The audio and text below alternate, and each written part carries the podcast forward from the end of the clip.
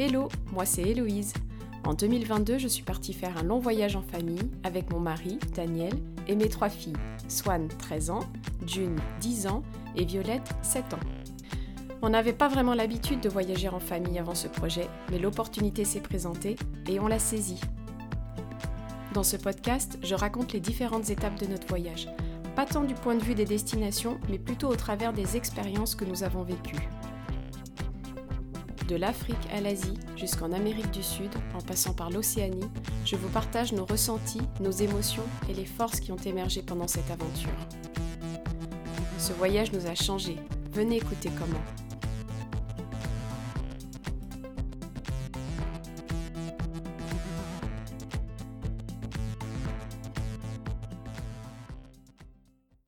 Un petit tour et puis changeons. Thaïlande, deuxième partie. On s'est trouvé un bungalow dans un petit hôtel qui propose également des cours de yoga, qui est à 100 mètres à pied de la plage. Et on se dit, voilà, ça c'est toutes les conditions qui sont réunies. On commence à être un petit peu plus aguerri sur ce qu'on souhaite, c'est-à-dire euh, analyser le nombre de lits. Donc là, il y a deux chambres et il y a un canapé convertible dans la pièce principale. Et il y a aussi une petite kitchenette de façon à ce qu'on puisse euh, cuisiner en toute autonomie et pas être obligé d'aller au resto en permanence. Bon, le seul hic, c'est que c'est disponible que pour une semaine, mais on s'en fiche, on pose nos sacs et on se dit, bah, pour une semaine, on sait déjà où on dort. Au début, on prend nos marques, on loue des scooters euh, tout de suite parce qu'on en a besoin pour se déplacer, mais ça, c'est vraiment très agréable de conduire le scooter à, Colanta, et moi, je sais que c'est là où je vais vraiment prendre de l'assurance au niveau de la conduite en deux roues. Il y a très peu de voitures, pas beaucoup de scooters, les routes sont quand même assez safe. Bon, il y a des tronçons qui sont en travaux, mais voilà, les gens roulent doucement. Et moi, ça me met en confiance et c'est là où je commence à ressentir cette forme de liberté de pouvoir se déplacer en deux roues. On va repérer aussi les jours de marché, donc on commence à prendre euh, nos habitudes, faire nos petites courses de fruits, de légumes. On se tente pas trop sur la viande parce que quand on voit comment c'est conservé sur les étals, ça nous fait pas trop envie. Mais on achète du poisson qui est tout fraîchement pêché et on se régale. On est toujours dans un rythme euh, où on va essayer de travailler le matin, l'école le matin, et puis ensuite aller se détendre à la plage. Mais parfois, comme on est vraiment juste à côté, nous on va se faire un, un lever de soleil euh, en faisant un bain de mer avec Daniel. On se remet au sport aussi, on va se remettre au footing, courir le long de la plage, on le fera euh, plusieurs fois pendant notre séjour. Bon par contre, il fait vraiment très très chaud et humide, donc on peut pas partir euh, courir pendant une heure. moi, au bout de 35 minutes, je suis rouge écarlate et je souffre énormément de la chaleur et de l'humidité. Donc on se remet au sport, mais on y va mollo. Quand on arrive la première fois à la plage, on est assez surpris parce que la plage à côté de la maison, c'est une plage où il faut marcher longtemps pour avoir un peu de profondeur et pouvoir nager, tout en ayant pied. Hein. Mais le sable est doux, l'eau est belle, elle est chaude. Mais qu'est-ce qu'elle est chaude cette eau, c'est dingue.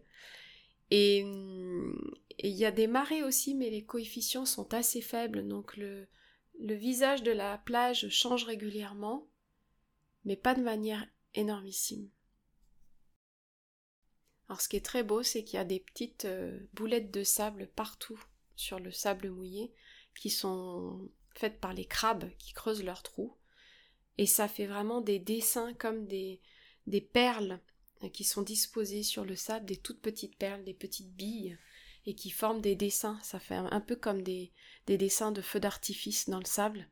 C'est super beau. Donc là, on alterne les après-midi où on est à la plage à côté de la maison, avec des après-midi où on prend le scooter pour aller découvrir une plage qui est plus loin. Alors souvent on part en fin de matinée quand on part en scooter, comme ça on se trouve un petit petit resto de plage, on mange quelque chose et puis on se baigne, on va se balader et puis on rentre. C'est assez grisant d'être dans cette ambiance insulaire, surtout à cette période où on est en fin de saison des pluies, mais finalement on prend la pluie plutôt la nuit ou en fin de journée. Les locaux sont en train de retaper leurs restaurants, euh, leurs cafés, leurs bars ou de les nettoyer en vue de la réouverture pour la nouvelle saison qui va arriver euh, début décembre.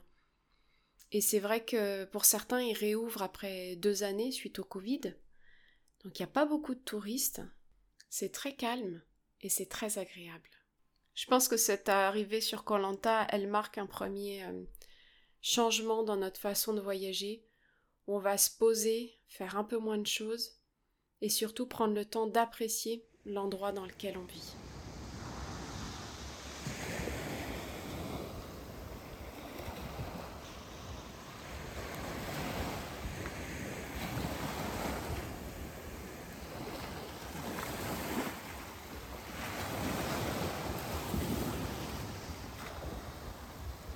Bon, ma nature profonde n'est pas radicalement changée, hein, et je nous réserve quand même deux sorties snorkeling pendant notre séjour, où on part sur un bateau pour aller euh, faire euh, bah, observer les fonds marins thaïlandais ensemble. Et ça, c'est une première en famille.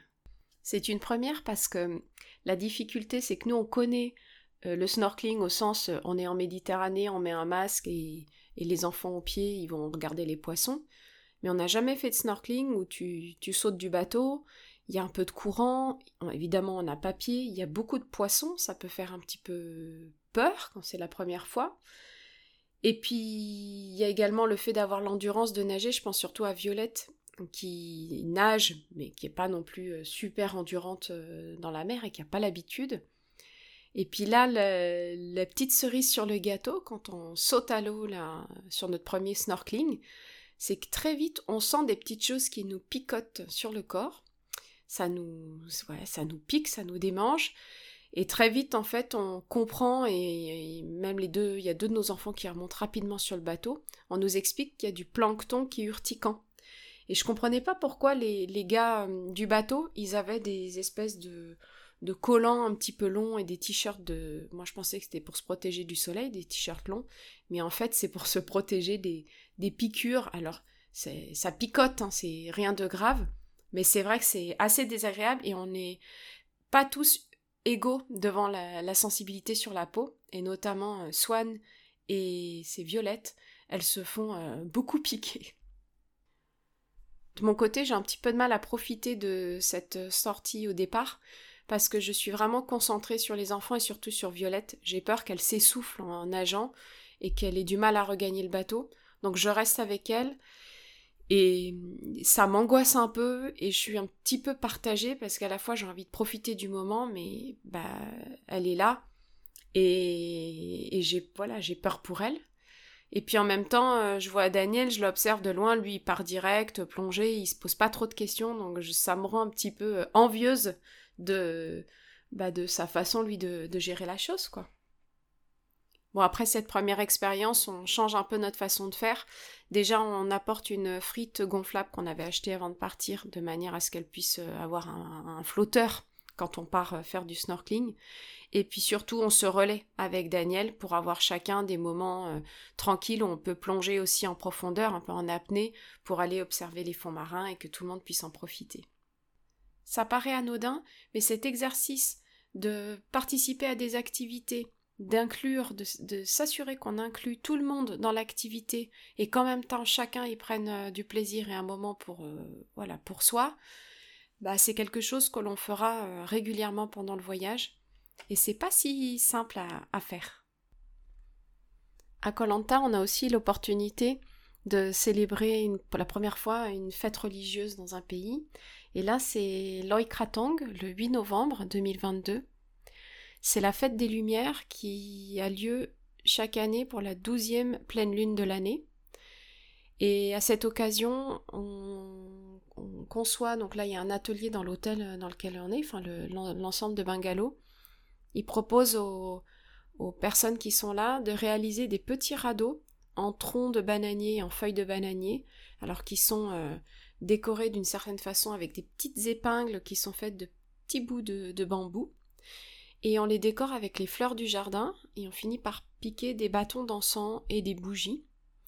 Et l'idée c'est que le soir, euh, tout le monde porte son radeau en bord de mer, allume euh, ses bougies, ses encens, et laisse partir le, radeau sur la mer.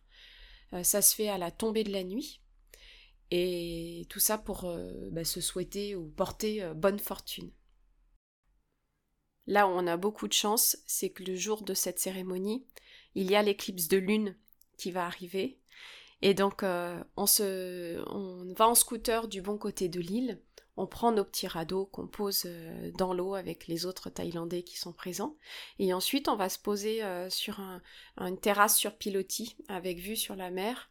Et on observe cette lune. Et puis, au cours du dîner, on assistera à l'éclipse de lune qui sera magnifique parce qu'il y a zéro nuage et que le ciel est, très dégagé. Et c'est vrai que c'est un moment qu'on garde bah, gravé dans nos mémoires.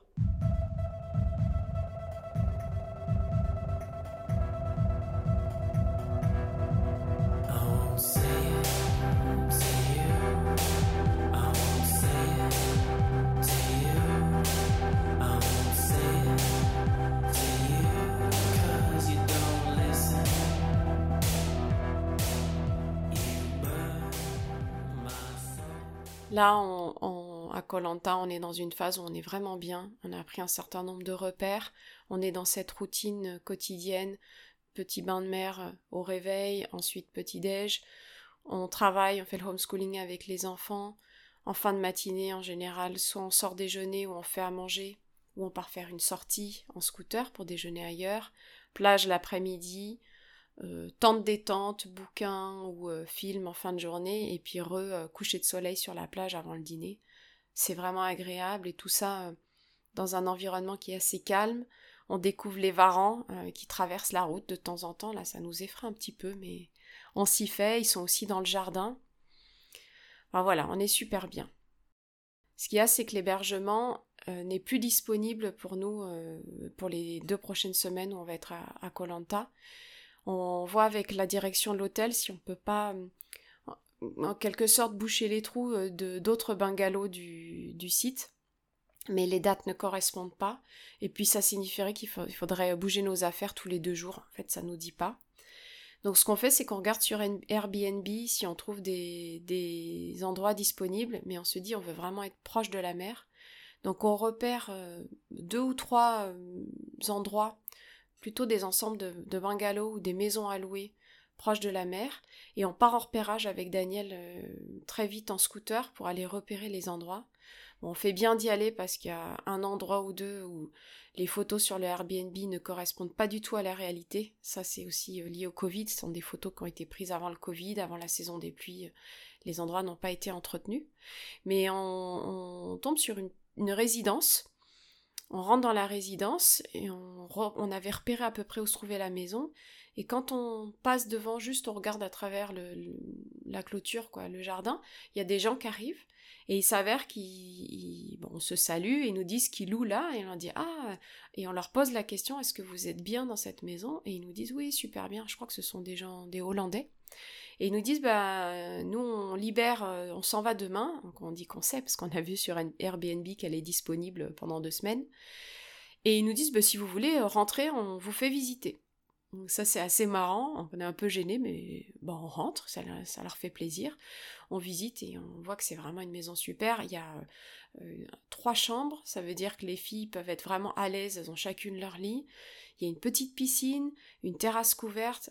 la maison, elle est super confortable et surtout, elle est à, pareil à 100 mètres de la plage. Là, on se dit c'est top et ben on sort dans la rue et on réserve instantanément la maison sur, euh, sur Airbnb. C'est là où on se dit que c'est quand même chouette d'avoir du temps parce que voilà, on a la possibilité, on a cette flexibilité dans la façon de nous organiser euh, qui nous permet aussi de faire ce genre de repérage et ça c'est c'est une première euh, pour nous.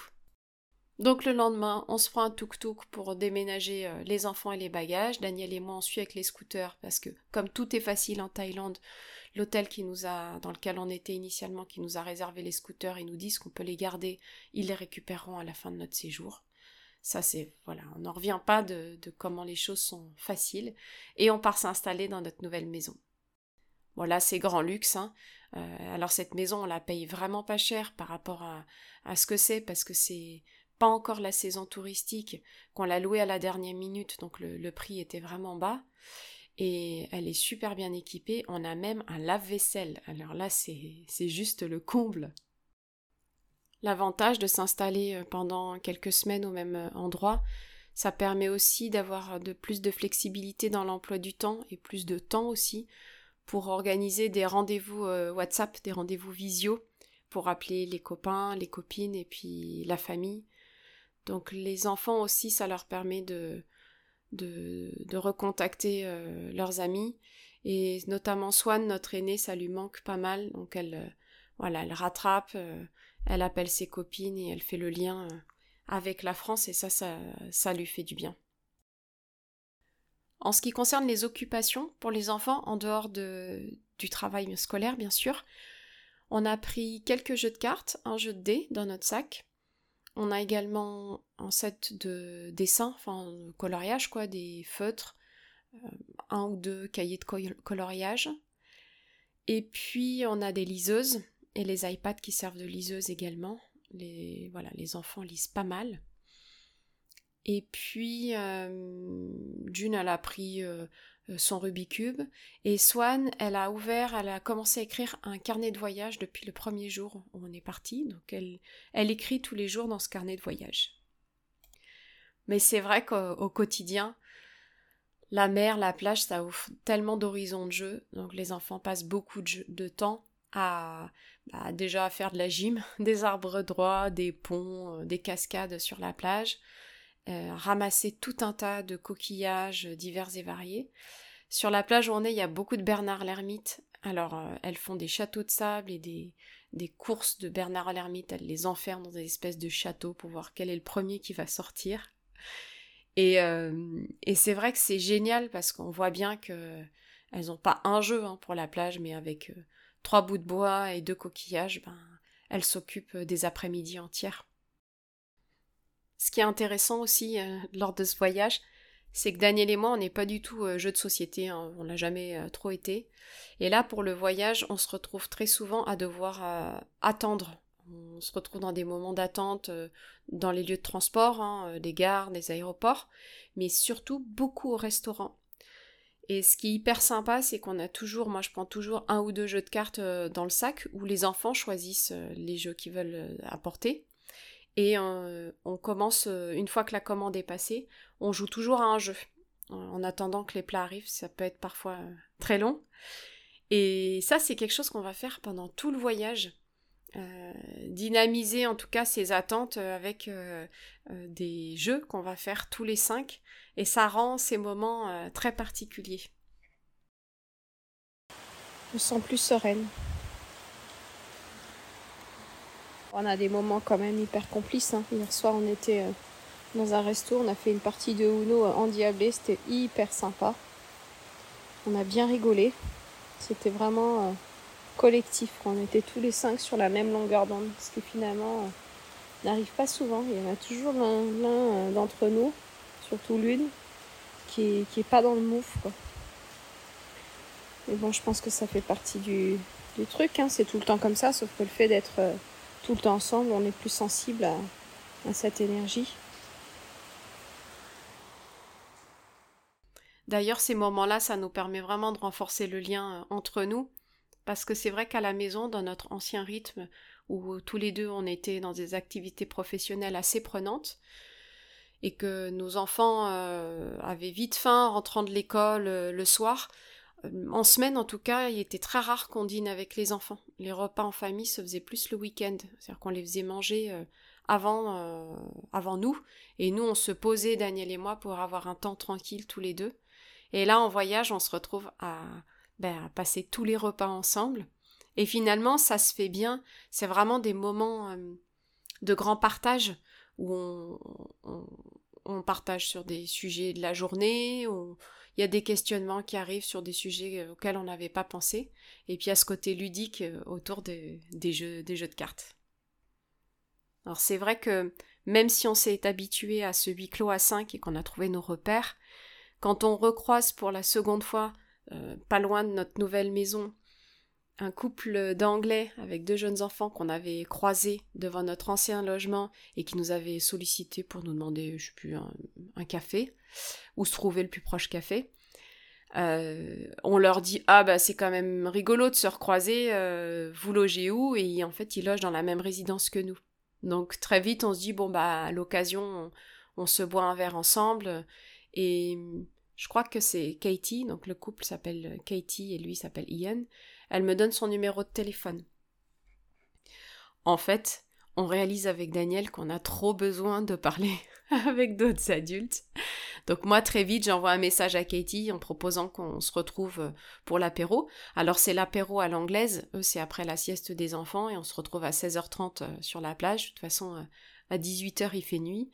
Et voilà, on, fait connaissance autour d'un verre. Leurs enfants sont petits, donc très vite ils leur commandent à manger. Mais pareil, à l'anglaise, à 18h, le dîner est servi. Et on passe un super moment avec eux. Et finalement, c'est rigolo parce que eux, ils étaient euh, donc euh, partis en Thaïlande pour trois ou quatre semaines dans le cadre du congé maternité de Katie.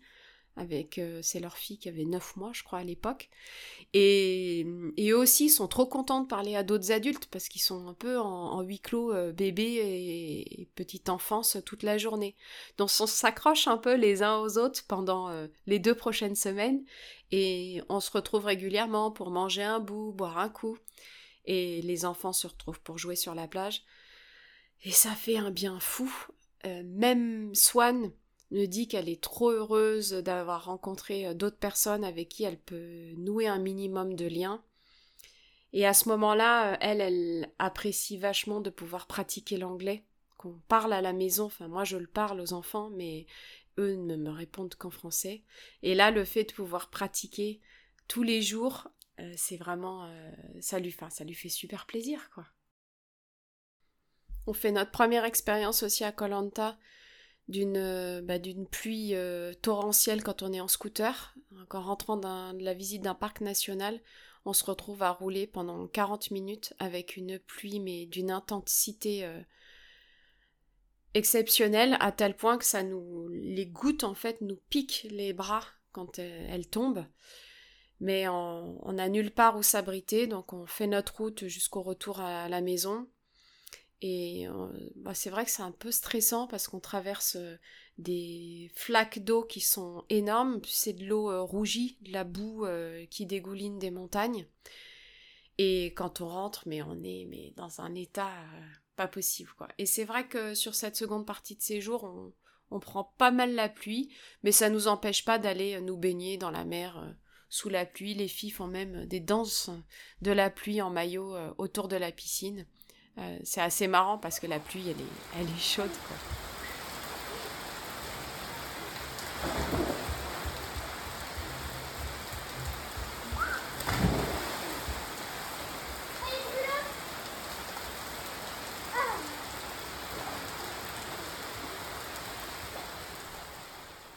la saison touristique réouvre petit à petit en Thaïlande et donc les animations ben, commencent également. Ce qui fait qu'un soir, Daniel et moi, on laisse les enfants à la maison et on va dans un bar-restaurant de plage qui est tenu par un couple mixte euh, thaïlandais et européen. Ils organisent une soirée pour la réouverture euh, pour la saison de leur restaurant. Bon, c'est hyper sympa parce qu'on a les pieds dans le sable. Il y a pas mal de monde, tout type de personnes, une population assez hétéroclite pas mal de locaux et également pas mal d'Européens qui vivent euh, sur Colanta. On sent que ce sont des, voilà, des gens qui sont installés sur place. On se prend un cocktail et il y a un concert de reggae, c'est très sympa. Les musiciens jouent super bien, on danse un peu, c'est très chouette. Mais euh, au bout d'un moment, on se rend compte quand même qu'il y a pas mal d'alcool, les gens sont très alcoolisés, ça fume de l'herbe, ça sent fort. Et à un moment de la soirée, on devine qu'il y a des gens qui ont dû prendre euh, bah, d'autres substances, probablement des champignons hallucinogènes, ce qui est chose assez courante euh, sur ces îles de Thaïlande.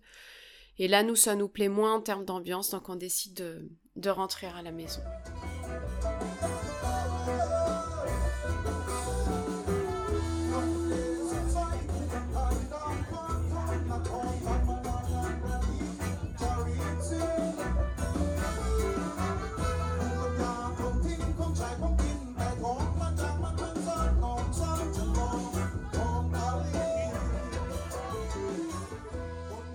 Lors d'une autre soirée, Katie Ian nous proposent également d'aller dîner au restaurant proche de la résidence où on est, parce qu'ils organisent ce qu'ils appellent un fire show.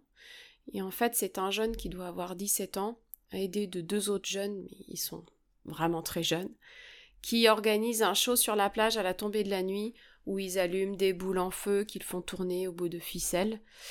Et là, forcément, on est, on est confronté à, à ces notions de sécurité qui n'ont bah, il n'y a pas ces notions de conditions sécuritaires en Thaïlande. On est assez effrayé et surtout que bah, manipulent beaucoup d'essence. Et ça finit, le fire show, il finit sur des, une étape où le jeune, il crache de l'alcool, de l'essence dans dans un tube qu'il envoie vers le ciel et qu'il allume et ça fait une flamme mais c'est c'est impressionnant on dirait euh, un puits de pétrole euh, dans le désert quoi. Et ça souffle tellement fort que ça fait un bruit, ça fait un un énorme bruit, et surtout on est sur la terrasse du restaurant, on est quand même loin de cet endroit, et on sent la chaleur quoi qui vient nous lécher le visage, et là on se dit que c'est du grand grand n'importe quoi. N'empêche que c'est un bel exemple d'activité euh, dangereuse qui est réalisée par des jeunes locaux pour pouvoir gagner leur vie. Ça, c'est quelque chose aussi dont on commence à avoir conscience euh, collectivement et surtout les enfants, c'est que les normes de sécurité sont pas du tout les mêmes chez nous en France que dans, tous les pays qu'on vient de visiter, que ce soit sur euh, les chemins, au bord des falaises, tout ce qui est activités diverses et variées, on voit bien que les, les niveaux de sécurité et les normes sont, sont pas du tout les mêmes, le matériel aussi est souvent vieillot, pas entretenu. Et, ça, ça fait réfléchir. On profite de la fin de notre séjour pour également acheter les petits bracelets, euh, comme on en a pris l'habitude depuis qu'on est parti. En fait, concernant les souvenirs, c'est vrai qu'on voit des choses assez jolies euh, partout où on va, mais on refuse ben, de les ramener, les porter tout le long du voyage dans notre sac, et on refuse aussi de faire des colis pour les, renvoyer en France. Donc ce qu'on décide de faire, c'est de, depuis l'Afrique, on achète des bracelets, on se dit on achète un, petit bijou par, euh, par pays qui sera euh, qu'on portera sur nous et qui nous remémorera le pays et on essaye de l'acheter dans un endroit qui fait sens ou auprès d'une personne qui fait sens. Donc en Afrique, on s'était arrêté dans plein milieu de je ne sais plus quel parc national où il y avait une petite boutique euh, éthique ou communautaire en tout cas. On a acheté quelques bracelets et colliers. Et là, ça fait quelques matins, euh, j'ai repéré une, vieille dame qui est assise euh, sous un porche d'une boutique qui est fermée, hein, qui, est fermée au sens euh, qui est inoccupée. Et elle est assise en tailleur et elle enfile des perles et elle a une petite nappe posée par terre avec différents bracelets. Et en fait, de passer devant, parce qu'elle est à côté du 7-Eleven, on va faire trois courses, je la vois tous les jours. Très vite, je vais la voir, je regarde ce qu'elle fait. Il y a sa fille qui vient l'aider parce qu'on voit que cette vieille dame, elle voit pas très bien. Et elle est, lente avec ses, mains. Et puis, en fait, euh, bah, on viendra la voir trois, quatre fois pour acheter un bracelet ou deux pour nous. Et puis très vite, on se dit, il y a Noël qui approche, on veut commencer à réfléchir à, des petits cadeaux de Noël à renvoyer en France. Et donc, on, lui passe commande parce qu'elle peut nous faire des bracelets sur mesure à la bonne taille.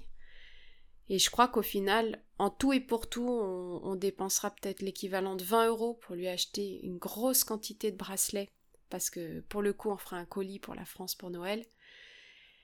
Et elle, a les larmes aux yeux, quoi. Elle est trop heureuse, elle nous fait des petits cadeaux et voilà, on a passé du temps euh, assis à côté d'elle euh, sous des trompes d'eau à la regarder euh, faire ses, ses bracelets. Et ça, c'est un moment dont je me souviendrai longtemps. On se retrouve à faire nos bagages à nouveau. Et puis Daniel et moi, on va à la poste. Là en Thaïlande, on a quand même identifié des affaires qu'on n'utilise pas du tout. Donc on continue d'alléger notre sac. Après l'avoir fait déjà en Inde, où on a confié euh, tout un colis assez conséquent à renvoyer en France. Pour le coup, je pense qu'il y avait 5 ou 6 kilos. Là de Thaïlande, on en renvoie 3. Et à l'intérieur, il y a tout un tas de petites enveloppes que les filles ont préparées pour leurs copines, avec des mots, des poèmes, des dessins et puis des bracelets, et on envoie tout euh, chez mes parents de manière à ce qu'ils puissent ensuite redispatcher les colis euh, en France. Et ça, ça nous rend super heureux pouvoir faire ce lien. Les filles sont super excitées de dire qu'elles organisent ces petites surprises pour leurs copines. Alors on a un mois d'avance, hein. on est fin novembre, mais en même temps il faut bien anticiper puisque on ne sait pas combien de temps le colis va mettre pour arriver en France et les filles ont très envie que chaque copine ait leur colis avant Noël. Ça y est, on arrive au bout du séjour en Thaïlande. Et c'est vrai qu'il y a deux éléments qui nous ont fait beaucoup de bien. Le premier, c'est de se poser au même endroit, surtout sur cette île Koh Lanta, sans trop de monde, avec euh, une douceur de vivre, au même endroit. Les enfants ont eu de l'espace, on a tous pu dormir confortablement, donc ça c'était très agréable. On a avancé aussi sur le homeschooling. Et puis l'autre élément, c'est le fait d'avoir rencontré des amis, de cette fait des amis en tout cas, et socialement d'avoir renoué, d'avoir eu des rendez-vous, s'organiser des sorties. Mais ça, ça nous a fait beaucoup de bien de pouvoir le faire avec un, bah avec des gens quoi, parce que je pense qu'on en avait vraiment besoin. On quitte la Thaïlande le 22 novembre, après avoir revu nos plans pour la suite, parce qu'en fait on avait prévu un mois pour aller visiter le Cambodge et le Laos, mais là, à ce niveau du voyage, on réalise quand même que on va faire que courir, que les distances sont longues et qu'on a vraiment envie de ralentir la manière de voyager. Donc on décide quand même d'aller passer une semaine au Cambodge à Siem Reap où on va atterrir pour l'objectif de visiter les temples d'Angkor. Ça c'est vraiment quelque chose qui me tient beaucoup à cœur.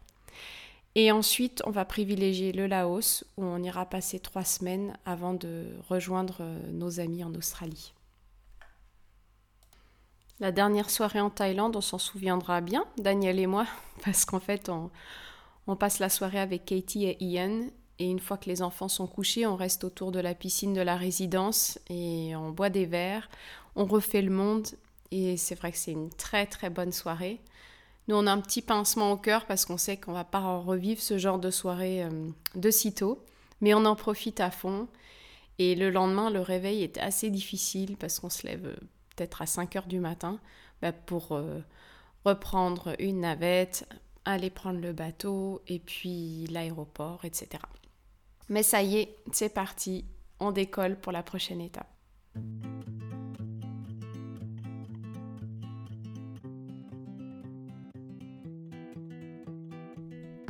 Merci beaucoup d'avoir écouté cet épisode du podcast Un petit tour et puis changeons. Ça vous a plu? Venez écouter l'épisode 10 sur notre voyage au Cambodge. À bientôt